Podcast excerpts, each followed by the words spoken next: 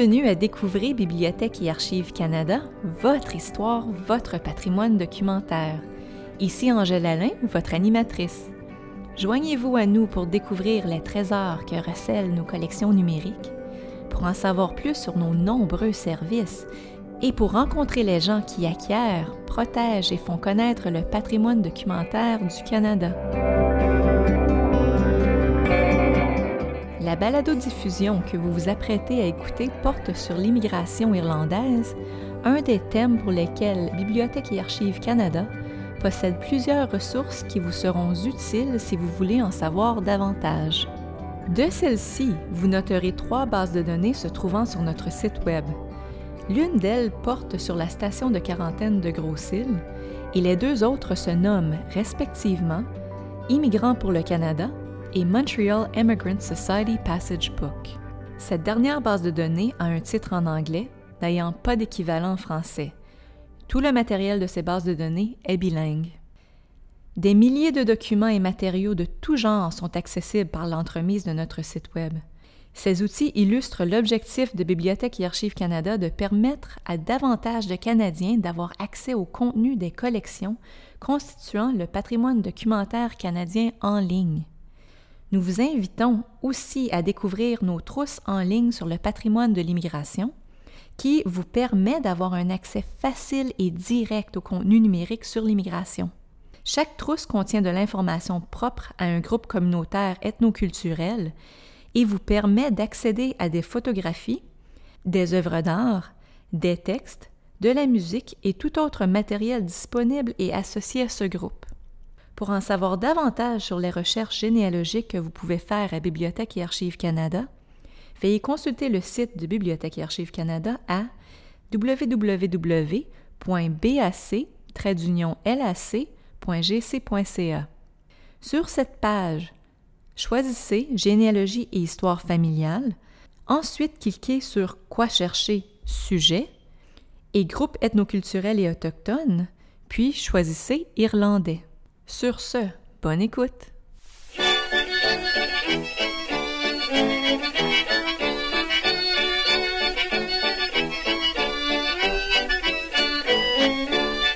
De plus en plus de Canadiens prennent le temps de faire des recherches pour bâtir leur arbre généalogique. Ce faisant, ils lèvent le voile sur l'arrivée de leurs ancêtres au Canada. Nous sommes plusieurs à découvrir que nous possédons des racines irlandaises et que c'est le port de Québec qui a d'abord accueilli nos ancêtres venus vivre au Canada. Au 19e siècle, des millions d'immigrants sont arrivés en territoire canadien, dont une grande proportion d'Irlandais. Plusieurs se sont établis au Québec, tandis que pour d'autres, arrivés en moins bonne santé, cette province est devenue le lieu du dernier repos. Dans cet épisode, un groupe d'experts discutera de l'immigration massive des colons irlandais au Québec dans les années 1800, de la traversée bouleversante qu'ils ont entreprise pour venir commencer une nouvelle vie en terre étrangère, et du lien culturel durable qui s'est établi entre les Irlandais et les Français au Québec.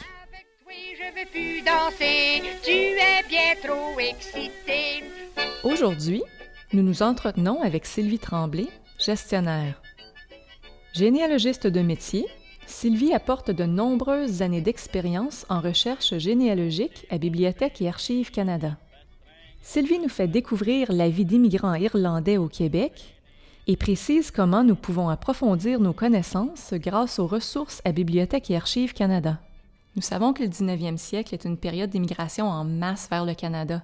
Mais qu'est-ce qu'on sait vraiment des Irlandais puis pourquoi ils sont arrivés ici en si grand nombre? Alors, on estime qu'il y a 1,2 million d'Irlandais qui sont venus au Canada entre 1825 et 1970, mais la moitié de ce nombre, c'est-à-dire 600 000 personnes, sont venues entre 1831 et 1850.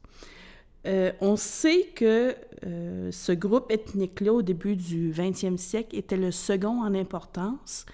Et aujourd'hui, vous savez, selon les chiffres du recensement de 2006, c'est le quatrième groupe ethnique au Canada en importance. Un exemple, l'année 1847, l'année de la Grande Famine en Irlande, il y a 90 000 personnes qui sont venues, qui sont arrivées au port de Québec. Euh, les raisons de leur venue sont les mêmes que pour d'autres immigrants, c'est-à-dire qu'ils cherchent de meilleures conditions de vie, ils veulent améliorer leur sort. Euh, il y en a que c'est l'aventure, hein, l'aventure de la nouveauté. Mais dans le cas des Irlandais, c'est vraiment les conditions de vie difficiles en Irlande, le manque de terres cultivables, puis aussi il y a eu la fameuse grande famine. Alors euh, vraiment, ces gens-là, ils étaient pauvres désespérés, probablement. Désespérés. Alors là, ils venaient ici au Canada dans l'espoir d'une vie meilleure. Euh, leurs conditions de vie étaient difficiles à leur arrivée. Et euh, au Canada, ce qui a fait la différence, c'est qu'il y avait euh, ce qu'on appelle des sociétés charitables envers les immigrants, des, des gens bien nantis qui n'hésitaient pas à leur donner un coup de main, à les supporter financièrement durant les premières années de leur vie au Canada. Donc, euh, je suis irlandaise et j'arrive ici euh, mhm. au 19e siècle. Qu'est-ce qui m'arrive? Bon, alors là, vous arrivez, mais vous êtes malade. OK. Parce que euh, dans le cas des, des, immigrants au 19e siècle, surtout pour les Irlandais puis les gens en provenance des îles britanniques, il faut comprendre qu'au 19e siècle, au Canada, il y a beaucoup euh, la, coupe forestière. Le Canada fournit à l'Europe du bois pour construire des bateaux. Donc, au Canada, on fait beaucoup de coupes forestières et on envoie les bateaux en Europe pleins de bio de bois. Les bateaux, il faut qu'ils reviennent au Canada. Avec du monde. Avec du monde. Les, les pauvres immigrants font l'objet. Ben, ils constituent le ballast dans les bateaux, en fin de compte. Ils font le poids. Alors, c'est pas des bateaux, là, des beaux paquebots avec cabine, etc. C'est vraiment Première des classe, deuxième classe. Euh, il n'y a même pas de classe. Tout le monde est dans la cale, comme on dit. Alors, imaginez un peu les conditions de voyage, là, c'est affreux. Alors, il se développe de la maladie. ça prend des semaines et des semaines, j'imagine, pour se rendre? D'habitude, un voyage en voilier, parce que là, on n'a pas encore de navire à vapeur, là, quand on est dans les années 1850 un, voyage en voilier, si les conditions sont bonnes, de 6 à 8 semaines, dans des conditions de promiscuité qui sont... Il n'y a pas de toilette? non, il n'y a, pas de toilette. On a... Tout le monde vit ensemble. C'est... Euh, on comprend que les gens soient malades. Oui. Donc, euh, on sait que, euh, par exemple, en 1847, 47 est une année particulière parce qu'en plus de ça, vous avez eu l'épidémie de typhus. Mais en 1847, on sait qu'il y a à peu près 90 000 personnes qui sont arrivées au port de Québec. De ce nombre, il y en a 17 000 qui sont décédés. Donc, c'est presque 20% de tous les immigrants qui sont décédés à leur arrivée à Québec. C'est énorme. Alors, ça démontre vraiment les conditions de voyage. Puis, est-ce qu'il arrive directement au port de Québec? Quand on arrive au Québec, ou à Québec même, euh, jusqu'en 1832, les arrivées se faisaient à Québec. Les gens euh, étaient hébergés dans des baraques à la base ville de Québec et euh, par la suite se dirigeaient souvent vers l'intérieur du continent. Beaucoup ont choisi de rester au Québec à cause de la religion. La plupart des immigrants irlandais étaient catholiques. Le Québec, canadien-français, tradition catholique, religion catholique. Mhm. La religion joue un rôle important dans la vie de tous les jours. Alors, à cause de l'affinité de la religion, les Irlandais, beaucoup ont décidé de rester au Québec. Jusque vers 1825-26, la ville de Québec est capable d'absorber euh, l'arrivée des immigrants. Par contre, vous avez le choléra, qui est une maladie très infectieuse et qui apparaît aux Indes en 1826. La maladie commence à se propager, atteint l'Europe vers les années 1830. Donc, les autorités de la ville de Québec sont au courant que le choléra s'en vient. Ils se doutent que le choléra va éventuellement arriver en Amérique du Nord. Ils ont peur que l'épidémie se répande parmi les habitants réguliers de la ville. Donc, pour prévenir les décès ou même la maladie, l'épidémie, on se dit que ce serait bon d'établir une station de quarantaine. Dans le fleuve Saint-Laurent, en amont de Québec, euh, vous avez plusieurs îles, dont la Grosse-Île, qui était à ce moment-là une propriété privée. Euh, cela appartenait au notaire Bernier. Et le gouvernement va euh, réclamer l'île pour en faire une station de quarantaine gérée par les militaires. Le représentant de Parc Canada, Joannick Prou, se joint à nous de la ville de Québec. Monsieur Prou travaille au lieu historique national du Canada, de la Grosse-Île et le Mémorial des Irlandais. Aujourd'hui, il relate certains faits historiques liés à l'île, il nous explique sa signification et son importance symbolique pour les Irlandais.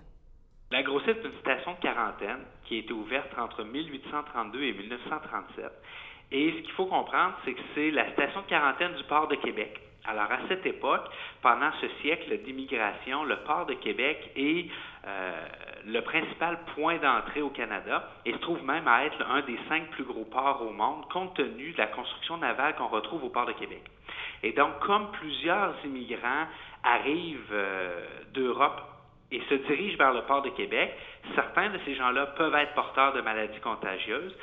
Alors, dès 1832, les autorités britanniques décident d'ouvrir préalablement à l'arrivée au port de Québec une station de quarantaine. Faut comprendre que la Grosse-Île est à 48 km là, en aval du port de Québec, donc on passe naturellement devant la Grosse-Île avant d'arriver au port de Québec. Et c'est sur cette île où on va établir les installations de la station de quarantaine qui vont évoluer évidemment énormément euh, à travers le temps, que ce soit en fonction des découvertes médicales, des avancées technologiques, du type d'immigrants aussi qu'on va arriver, des maladies qu'on va diagnostiquer à bord euh, des navires. Donc il y a vraiment une différence entre le port de Québec et la Grosse-Île. Il y a une différence fondamentale. Par contre, il faut toujours relativiser la Grosse-Île par rapport au port de Québec. Comme je vous le disais, le port de Québec est la destination finale des immigrants et c'est là notamment que les immigrants vont pouvoir s'enregistrer au bureau des douanes ou au bureau d'immigration. À la Grosse-Île, on peut considérer que la Grosse-Île est un hôpital sur une île. Euh, pouvez-vous nous expliquer un peu ce que ça leur a l'air, la vie à Grosse-Île? En fait, ce qu'il faut comprendre, il y a deux réalités à la Grosse-Île. Je vous dirais qu'il y a les employés de la station de quarantaine et il y a la réalité des familles. Parce qu'à partir des années 1870, euh, il y a un village permanent, là, euh, même pendant l'hiver, où vous avez des résidents, des gens qui sont des employés de la station de quarantaine et qui peuvent demeurer avec la famille sur le lieu. La réalité, je vous dirais, quotidienne à la Grosse-Île, ben, il faut s'imaginer qu'on a des médecins, des infirmières qui vont procéder là, aux différents euh, soins médicaux, qui vont faire les diagnostics, qui vont donner les inspections médicales, parce que même les gens en santé, deux fois par jour, sont soumis à un examen médical pour s'assurer qu'ils ne développent pas la maladie pendant leur séjour en quarantaine. Le secteur ouest de la Grosse-Île, on va retrouver des bâtiments pour des biens portants. À une certaine époque, ce sera ce qu'on appelait des sheds à immigrants, des bâtiments sur pilotis en bois de façon temporaire pour accueillir les gens en santé. Et ça, ça va se transformer au rythme des modifications dans les transports. Et là, on aura des hôtels de première, deuxième, troisième classe, bâtiments de désinfection, boulangerie, cuisine d'été pour les immigrants qui euh, peuvent avoir accès là, à, ces édifices-là. Complètement à l'est de la Grosse-Île, on va retrouver le secteur des hôpitaux. Donc, euh, des hôpitaux qui vont servir à soigner les gens malades, buanderie, euh, et tous les services connexes, apothicaires, etc.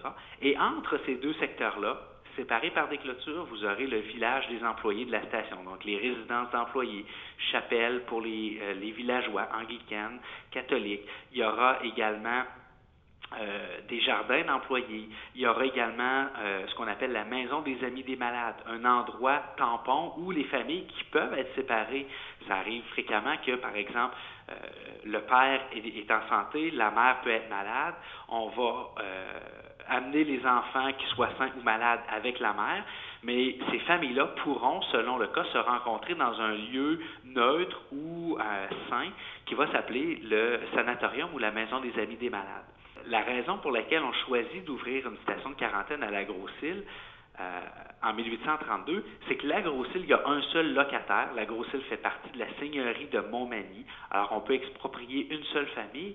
Et physiquement, sur l'île, il y a des baies qui font en sorte qu'on est capable d'avoir presque euh, des, une presqu'île sur une île. Le secteur ouest est presque isolé du reste de la Grosse-Île, ce qui fait en sorte qu'on a un milieu naturel exceptionnel.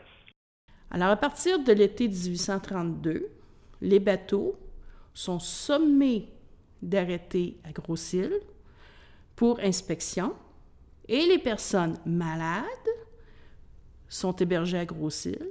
Donc, c'est pas, pas, tout le monde qui se fait héberger à Grosse-Île? Non, non. Les bateaux arrêtent. Les personnes malades sont hébergées à Grosse-Île avec leur famille. Alors, ça veut dire que s'il y a l'enfant qui est malade, mais que les parents sont pas malades, ben, les parents restent avec l'enfant. Ça a de l'allure, hein? Ben, J'espère bien. Oui, oui. Et euh, par la suite, les gens, euh, une fois rétablis, là, vont pouvoir continuer leur voyage vers Québec dans des barques ou des, je dirais, ce qu'on appelle des barques, mais plutôt des petits voiliers. On embarque, on débarque. On embarque, on débarque. Bon. Mais les bateaux sont vraiment sommés d'arrêter. Puis si un bateau décide, lui, moi, j'arrête pas, j'ai trop de monde malade à bord, bien, il, est pris en chasse. Puis les militaires euh, ont pouvoir d'agir, oh.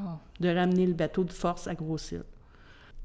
N'empêche que, même s'il y a la station de quarantaine qui est établie en 1832, euh, l'épidémie de choléra va se propager à Québec aussi et après ça un peu partout en, en Amérique du Nord. parce que le choléra est une maladie difficile à détecter. Des fois, on pense que les gens sont corrects, etc., mais n'empêche, ils ont été en contact durant 6 à 8 semaines avec d'autres immigrants. Là. Fait il y en a qui sont plus résistants à la maladie. Ils sont peut-être pas malades. Mais sont porteurs. Mais sont porteurs. En 1847, lors du drame irlandais de la Grande Famine, il faut comprendre que tous les immigrants débarquent à Grosse-Île, tous les immigrants qui sont atteints notamment du typhus vont débarquer à la Grosse-Île, que ce soit en santé ou malade moi, je suis curieuse. Donc, euh, un bateau euh, arrête à la Grosse-Île. Euh, est-ce que tout le monde débarque du bateau quand on laissait passer ceux qui étaient en santé plus tard? Est-ce que tout le monde débarque du bateau ou est-ce que ce sont les médecins qui embarquent sur le bateau pour faire les vérifications?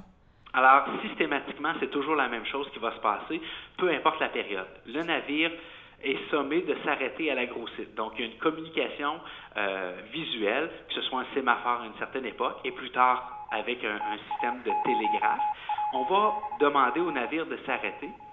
Et là, comme vous le disiez, l'équipe médicale va aller accoster le transatlantique et va monter à bord, va poser des questions au capitaine. Combien de passages avez-vous à bord? Combien de temps avez-vous passé en mer? Est-ce qu'il y a des cas de maladie à bord? Avez-vous dû euh, jeter des corps par-dessus bord? Parce que ce qu'il faut comprendre, c'est qu'une fois qu'on entre dans le golfe du Saint-Laurent, il y a une loi qui interdit aux capitaines de jeter les corps par-dessus bord, comme on pouvait le faire dans l'Atlantique.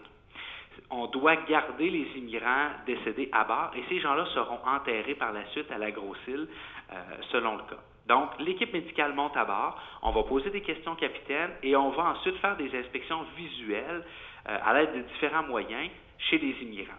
À ce moment-là, on va séparer les gens en santé des gens malades et physiquement, à la Grosse-Île, il va y avoir deux quais. Le quai des immigrants en santé et le quai des immigrants malades. En 1847, il va arriver environ 100 000 immigrants à la Grosse-Île. Et de ce nombre, 95% d'entre eux sont irlandais, des gens qui fuient la grande famine en Irlande et qui vont quitter euh, l'Irlande déjà affaiblie de par cette famine-là. À bord des navires va se développer la maladie des navires qu'on appelle également le typhus. Et la majorité des immigrants qui vont arriver à la Grosse-Île cette année-là seront atteints de cette maladie. L'année 1847, on parle d'un pourcentage de décès de 15% c'est-à-dire, grosso modo, sur les 100 000 qui arrivent à Grosse-Île, il y en a 5 000 qui vont être jetés par-dessus bord pendant la traversée. Donc, 5 000 personnes qui vont décéder en mer avant d'arriver dans le golfe du Saint-Laurent. À la Grosse-Île, il y en a exactement 5424 qu'on va enterrer à la Grosse-Île. Et de ce nombre, certains étaient déjà décédés à bord des navires, on va les enterrer à la Grosse-Île. D'autres vont décéder à la Grosse-Île et on va les enterrer dans les différentes euh, fosses communes dans le cimetière de l'Ouest. Par la suite, il y a certaines personnes qui sont diagnostiquées saines, mais qui vont développer la maladie un peu plus tard ou à leur arrivée au port de Québec, et on compte environ 5000 décès soit à Québec, soit à Montréal ou à Kingston, qui sont, le grosso modo, les, euh, les grandes destinations une fois qu'on arrive au port de Québec. Donc, on parle d'un pourcentage de décès exceptionnel en 1847 de 15% Et si on relativise cette année par rapport aux autres, 5 424 personnes enterrées uniquement en 1847, alors que pendant les 105 ans que la grosse île est utilisée comme station de quarantaine, on dénombre 7 553 sépultures. Donc, grosso modo, 5 personnes sur 7 enterrées à la grosse île l'ont été uniquement en 1847 et sont là majoritairement des Irlandais. De là le nom du lieu historique national, Grosse-Île et le mémorial des Irlandais. Ce n'est pas parce qu'uniquement les Irlandais étaient arrêtés à la Grosse-Île, tout simplement parce que du nombre euh, de personnes qui sont passées à la Grosse-Île, la grande majorité sont Irlandais, et les gens qui ont été enterrés à la Grosse-Île sont majoritairement des Irlandais également. Mais on peut imaginer probablement que, que s'il n'y avait pas eu Grosse-Île... ça aurait été pire. Ça aurait été bien pire. Ça aurait été pire. Puis Grosse-Île a servi durant 105 ans, c'est-à-dire de 1832 à 1937. Il y a eu un nombre incalculable d'immigrants qui ont passé par la Grosse-Île. Euh, pour l'avoir visité moi-même, moi je trouve que c'est. J'invite le monde à y aller parce que qu'est-ce qui est poignant, c'est qu'on voit des noms. En tant que chercheur, je vois des noms sur des documents. Mais quand tu arrives à Gros-Île puis que tu vois le cimetière avec toutes les petites croix blanches, là, là tu te dis Oh mon Dieu. Là, ça te prend, là, puis tu te dis. C'est réel. Quand je pense à tous ces pauvres gens-là qui étaient malades, puis pauvres, puis là, ils sont enterrés ici c'est vraiment une vue là, euh, qui, vous, euh, qui vous émeut beaucoup. Je vous présente Simon Jolivet, professeur d'histoire à l'Université d'Ottawa. Monsieur Jolivet nous parle de l'importance de la Grosse-Île ainsi que du lien culturel qui unit les Irlandais et les francophones du Québec. Grosse-Île est un, euh, c'est un, lieu extrêmement important dans l'histoire du Canada, mais aussi de la diaspora irlandaise en, général, parce que, euh, il faut le redire, Gros-Île, c'est l'endroit, le cimetière, si on veut, de masse, la fosse commune euh, d'Irlandais, où il y a le plus d'Irlandais enterrés dans le, dans le, monde entier, là, dû à la Grande Famine, à l'exception de l'Irlande même. C'est l'endroit dans le monde où il y a le plus d'Irlandais euh, enterrés au même endroit. Donc, euh, Gros-Île, c'est un symbole très important. On va en Irlande. peu de gens peut-être connaissent le Québec en tant que tel, mais euh, si on parle de Gros-Île ou Grosse Isle, c'est connu dans la diaspora irlandaise en Amérique, mais c'est aussi connu en Irlande. Donc, peut-être qu'on ne connaîtra pas les villes de Trois-Rivières. Si, je m'en vais en, Irlande et je parle de Trois-Rivières, on ne va pas connaître. Mais si je parle de Gros-Île, ah, là, ça va, résonner. C'est un lieu extrêmement important et euh, je pense qu'il ne faut pas sous-estimer l'impact de la, vague migratoire euh, des années 1830, mais surtout des années 1840 avec la grande famine en Irlande qui, qui va changer complètement euh, l'immigration irlandaise au, Canada. Disons, avant les années 1830-40, euh, il y a des Irlandais qui viennent, mais la majorité sont protestants. La majorité vont venir pour euh, changer leurs euh, conditions socio-économiques, si on veut, un peu, on pourrait dire avec l'espoir de changer de vie, mais aussi l'espoir d'aller acquérir une terre dans le Haut-Canada, qui est maintenant l'Ontario, parce qu'il y a des terres disponibles en 1815, 1820, 1830.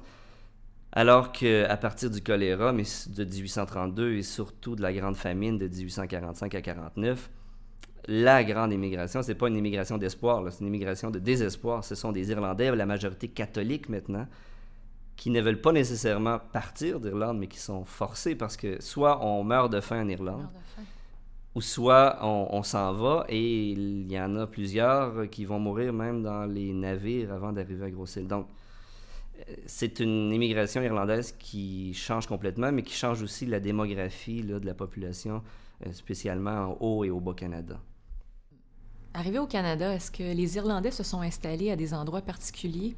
Et est-ce que leur langue et leur religion ont joué un rôle dans où ils s'installaient? Mhm. Ben oui, effectivement. Euh, j'ai étudié davantage les villes, donc Québec et Montréal. On sait très bien que les grandes communautés irlandaises euh, et surtout catholiques, comme je vous disais, au Québec, euh, se sont installées à, Québec et Montréal parce qu'ils avaient là la possibilité d'ouvrir, par exemple, des, des, clubs sociaux, euh, de partager dans les paroisses euh, leur vie, euh, d'avoir, bon, comme souvent ça arrive avec l'immigration, les villes ont un pouvoir d'attraction très fort. Par contre, ce qui manque beaucoup à, ce qu'on devrait connaître davantage, en fait, c'est l'impact de l'immigration irlandaise en région. Et il y en a eu parce qu'il y a beaucoup de petits villages, des petites villes. On pense ici en Outaouais, par exemple, à Mayo. Mayo, c'est un nom irlandais, c'était fondé par des Irlandais. C'est un, comté de l'Irlande, Mayo. Euh, Buckingham, euh, il y a une grande présence euh, irlandaise à Buckingham. il y a une, présence irlandaise protestante, surtout le coin des orangistes protestants à Charville, dans le Pontiac, à Ladysmith. je vous donne un autre exemple, par exemple il y a des quartiers plus ouvriers, plus citadins comme Griffintown à Montréal. On sait que Griffintown, pendant une bonne partie du 19e siècle, c'est un quartier irlandais et surtout irlandais catholique. Les Irlandais catholiques et Irlandais protestants, j'aurais tendance à, penser qu'ils vont euh, épouser deux, modes de vie différents. Euh, je pense qu'il y a des raisons politiques, je pense qu'il y a des raisons socio-économiques. Déjà à la base, en partant d'Irlande, qui sont présentes et euh, des divisions qui sont présentes en Irlande et qui vont se répercuter ici. Si on est irlandais protestant proche du pouvoir britannique à l'époque euh, en Irlande, pas oublier que l'Irlande, c'est une colonie britannique depuis 1801 avec l'acte d'union. Il n'y a pas de parlement en Irlande à partir de 1801 jusqu'en en 1921. Donc, tout ce qui est décidé est décidé par Londres. Alors, les grands propriétaires terriens, les grands politiciens sont des, anglo-écossais ou irlandais protestants qui vivent en Irlande. Et quand ils décident de venir ici au, au, Canada ou encore au Beau-Canada, ben, ils continuent de faire partie de l'aristocratie, si on veut, ou de la grande bourgeoisie anglo-protestante. Alors, ils, vont, euh, ils ne vont pas nécessairement, je dis pas qu'il n'y en a pas d'Irlandais protestants qui vont aller vivre à Griffintown, à Montréal, dans un quartier ouvrier. Ce ne seront pas la majorité. Euh, la majorité des, Irlandais protestants vont... Euh, vont être partie prenante du ce qu'on appelle à Montréal du Golden Square Mile, du quartier des Anglais, du quartier de la business. Les Irlandais catholiques qui sont déjà plus pauvres en Irlande, qui euh, sont plutôt des locataires, euh, ne sont pas des propriétaires terriens au 19e siècle, arrivent malades durant la famine, sont des ouvriers non spécialisés. Ben, il y a une raison pourquoi ils vont arriver à Griffintown. Le professeur Robert Grace de l'Université Laval se joint à nous pour discuter de l'héritage durable laissé au Québec par l'entremise des traditions culturelles des Irlandais. Dans tout le Québec, en 1871, 10% de la population était d'origine irlandaise, ceux qui comprennent les immigrants et leurs enfants. Dans les villes de Québec et de Montréal, comme je l'ai dit, les pourcentages étaient encore plus élevés. Pendant vos recherches, à quel point les recensements canadiens et internationaux vous ont-ils été utiles? Oh, ils ont été très utiles. C'est sur eux qui portait ma thèse de doctorat. J'ai consulté le recensement de 1842, celui de 1852 et le recensement de la population de Québec de 1861. Ce sont des recensements manuscrits dont j'ai obtenu des copies sur microfilm ici aux archives. Ces documents sont très, très utiles parce qu'ils contiennent beaucoup de détails.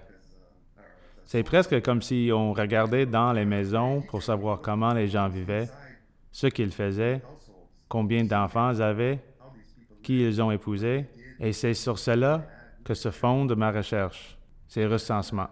Je pense que l'un des aspects les plus importants voire le plus important, de toute l'histoire de l'immigration est la proportion de la population québécoise ayant des origines irlandaises. À Québec, aujourd'hui, on estime qu'environ 40% de la population a des origines irlandaises. Et cette migration au milieu du 19e siècle, était caractérisée par un nombre important de femmes.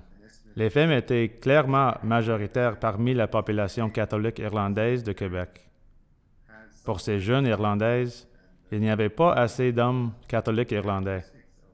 Elles ont donc cherché des maris à l'extérieur du groupe et elles ont fini par épouser des Canadiens français. Imaginons que Bridget Connolly épouse Jacques Perrault, étant donné que l'origine ethnique inscrite dans le recensement est déterminée par le père. Lorsqu'une Irlandaise épouse un Français, l'origine irlandaise de leurs enfants disparaît en quelque sorte de la carte. C'est pour cela qu'aujourd'hui, les origines irlandaises d'une bonne partie de la population de Québec sont en quelque sorte camouflées, mais elles sont là. Vous savez, il y a un pourcentage non négligeable de descendants irlandais à Québec et à Montréal. Selon vous, quels virages culturels se sont produits à Québec en raison de l'immigration irlandaise? Je pense ici à la musique, à la cuisine, à la culture en général. Oui, un chercheur m'a déjà dit. Nous parlions des Irlandais au Québec. Et il m'a dit que les Canadiens français, lorsqu'ils ont vu arriver ces Irlandais, ne savaient pas qu'ils étaient, ni même qu'ils étaient Irlandais. Les Canadiens français pensaient qu'ils étaient tous les mêmes, des Anglais. Ensuite, ils les ont vus à l'église, le dimanche, ce qui les a surpris. La relation entre les Français et les Irlandais est complètement différente de la relation entre les Français et, disons, les Anglais ou les Écossais, qui sont pour la plupart protestants. Le fait que les Irlandais sont catholiques a contribué à leur intégration à Québec.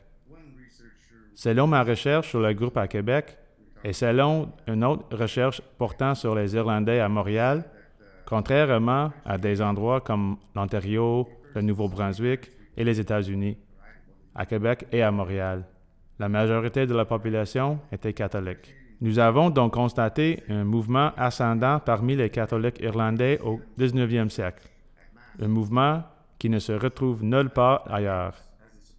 Bien sûr, ils ont amené leur musique avec eux, et la musique traditionnelle de Québec ressemble parfois à la musique irlandaise. Dans les années 20, 30 et pendant la Grande Dépression, une femme appelée La Bolduc écrivait et chantait des chansons au sujet des classes ouvrières. Ces chansons, très populaires et humoristiques, étaient diffusées à la radio. Elle chantait partout dans la province. Son mari appelait M. Bolduc, et c'est pour cette raison qu'on appelait la Bolduc. Mais son vrai nom était Mary Travers, et son père était fils d'immigrants irlandais, la première ou la deuxième génération, si on veut. Elle lui a appris la musique. Elle jouait de la cuillère lorsqu'elle était petite paraît-il, et elle a introduit la tourlotte dans la musique canadienne-française. Il s'agit de chanter des sons seulement et pas des mots.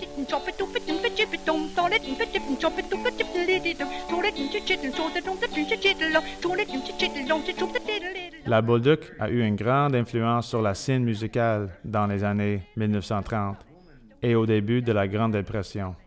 Oui, je pense que la plupart des Canadiens français connaissent la Bolduc. Oui, c'est vrai. Elle est encore populaire et d'autres groupes récents ont adopté sa musique et y ont ajouté une touche moderne. Mais les mélodies et les mots sont les mêmes.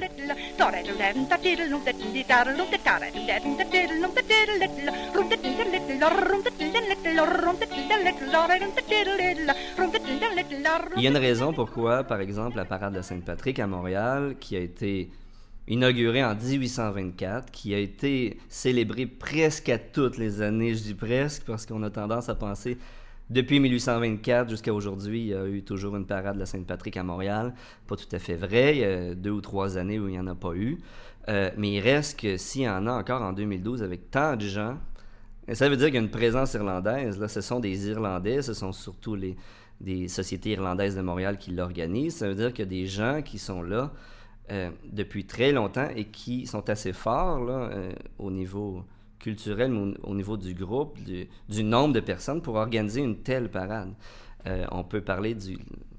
Bon, plein de choses, mais des noms, il y a un paquet de noms au Québec qui ont été soit francisés ou qui sont restés plus irlandais. On parle des Walsh, on parle des Lynch, on parle des Nelligan, des McMahon, on parle des, des O'Brien, des O'Gallagher. C'est des noms qui sont restés, mais par exemple, pour des raisons, ça dépend des personnes. Hein. Il y a certaines personnes qui, disons, si euh, ils avaient des, elles avaient des ancêtres irlandais euh, qui s'appelaient O'Brien, euh, pour toutes sortes de raisons, ont été francisés au cours des générations et ont décidé de changer sur le Batista pour dire Brien. Hmm. on a le fameux cas du premier, soi-disant premier Irlandais qui serait arrivé ici euh, au, 17e, au 18e siècle, qui est un Timothy O'Sullivan qui, euh, on l'a vu dans plusieurs registres, euh, écrit d'une autre, manière Timothée Sylvain. Donc, il y a un paquet de noms comme ça qui ont été francisés. oui. Le nom Sylvain, c'est un nom. comment mon dernier nom, c'est Alain. C'est un, un prénom, c'est un mhm. nom de famille. Mais Sylvain, je veux dire, on s'en sert aussi comme un, prénom. Ça pourrait venir de Sullivan. Ça pourrait venir, euh, mais est-ce que c'est seulement ça la réponse? Euh, est-ce qu'il y avait déjà, euh, il y a des Irlandais qui sont allés en Bretagne et qui sont arrivés totalement francisés, qui s'appelaient Sylvain? il y a de, bon, dans ma famille, dans ma propre famille, on, dit, encore là, il manque des études parce qu'on dit, par exemple, j'ai des, ma grand-mère, c'était une Caron. Alors, certains vont dire, ben, c'est un nom français, Caron. Euh, d'autres euh, vont dire, ben non, c'est, un peu une France, c'est francisé de Carol, ou Carol, qui est devenu Caron parce que les Français, les francophones n'étaient pas capables de dire Carol comme du monde. Alors, ils ont dit Caron, puis ça va régler le problème. Ce qui est très intéressant, ce qui est particulier du Québec, vraiment dans... Je pense que c'est singulier là, au Québec et au Canada français, disons en, en franco-ontarie aussi, là, mais les, échanges entre les Irlandais euh, qui sont arrivés ici et les francophones, on ne retrouve pas ce même genre d'échange euh, nulle part ailleurs dans le monde. Donc moi, si je viens du Québec et je sais que j'ai une histoire familiale irlandaise, comment je m'y prends pour chercher ça? Comment je commence? Tout d'abord, c'est comme toute recherche généalogique. Ce qui est important, vous devez tout d'abord poser des questions aux membres de votre famille, en savoir le plus possible en posant des questions à votre père, votre mère ou les grands-parents. C'est la base. Par la suite, vous pouvez tout d'abord consulter euh, sur le site web de, Bibliothèque et Archives Canada nos bases de données.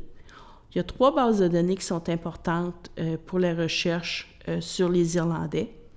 Tout d'abord, on a une base de données sur Gros-Île comme telle, la station de quarantaine. Euh, cette base de données-là, on offre euh, environ 30 000 références à des personnes qui ont séjourné à Gros-Île. Quand on parle séjourné, ça peut être quelqu'un hospitalisé, ça peut être quelqu'un qui est né, un bébé qui est né à la Grosse-Île, euh, ça peut être quelqu'un qui est décédé aussi à la Grosse-Île. Nous avons aussi une autre base de données qui s'appelle Immigrants pour le Canada, dans laquelle on retrouve, entre autres pour les Irlandais, les papiers de James Allison, qui était un agent d'immigration de Montréal. Parce que ce qu'il faut comprendre, c'est que les immigrants arrivaient à Québec, il y en a beaucoup qui se sont dirigés vers Montréal, parce qu'à ce moment-là, c'était la construction du canal de la Chine. Dans les années 1830, beaucoup d'immigrants irlandais ont travaillé à la construction du canal de la Chine. C'était de l'emploi. C'était de l'emploi. On cherche de l'emploi. Il faut, il faut mhm. survivre, il faut être capable de, de, payer la nourriture pour les membres de la famille. Là.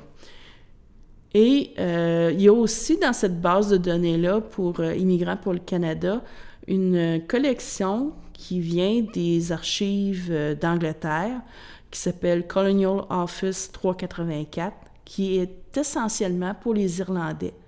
Donc, c'est des documents créés par l'administration britannique qui indiquent des, des noms d'Irlandais qui s'apprêtent à partir pour le Canada. Finalement, euh, j'aimerais souligner une troisième base de données euh, qui s'appelle euh, la Montreal Immigrant Society Passage Book. quand on parlait des sociétés charitables, c'en est une qui était basée à Montréal. Et par un pur hasard, et même on est chanceux, cette société gardait des livres de comptes. Et nous avons un de ces livres de comptes. Et dans celui-là, on retrouve les noms euh, de à peu près 8700 personnes, des immigrants irlandais. Et euh, ce qui est intéressant, c'est que ça nous indique vers où ils comptaient euh, s'installer. Donc, on a des noms de personnes qui se sont installées comme à Cornwall, Prescott, Kingston dans le Haut-Canada et dans différents villages du Québec. Donc, moi, l'importance de la recherche généalogique, c'est vraiment souvent de solutionner des énigmes de, retrouver son identité, de comprendre notre histoire aussi, hein, parce que c'est là on peut euh, on peut comme personnaliser notre histoire, la grande histoire avec le grand H. Euh, oui, on sait que les immigrants irlandais sont venus au Canada, etc. Mais quand on peut la personnaliser, l'histoire, ça devient tout un autre monde. Mm-hmm. C'est pas mal plus intéressant. J'aimerais vous remercier d'être venu nous voir aujourd'hui pour discuter de l'immigration irlandaise. Ça m'a fait extrêmement plaisir.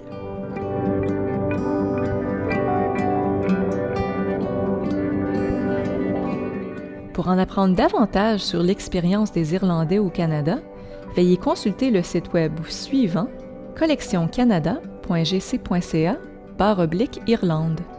Pour plus de renseignements sur la grosse île, cliquez sur le lien suivant collectioncanada.gc.ca oblique grosse île.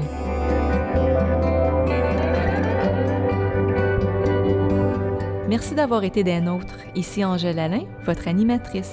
Vous écoutiez Découvrir Bibliothèque et Archives Canada, votre fenêtre sur l'histoire, la littérature et la culture canadienne. Je remercie nos invités d'aujourd'hui, Sylvie Tremblay, Joannick Pro, Simon Jolivet et Robert Grace. Pour plus d'informations sur nos balados ou si vous avez des questions, commentaires ou suggestions, veuillez nous visiter à bac-lac.gc.ca balado.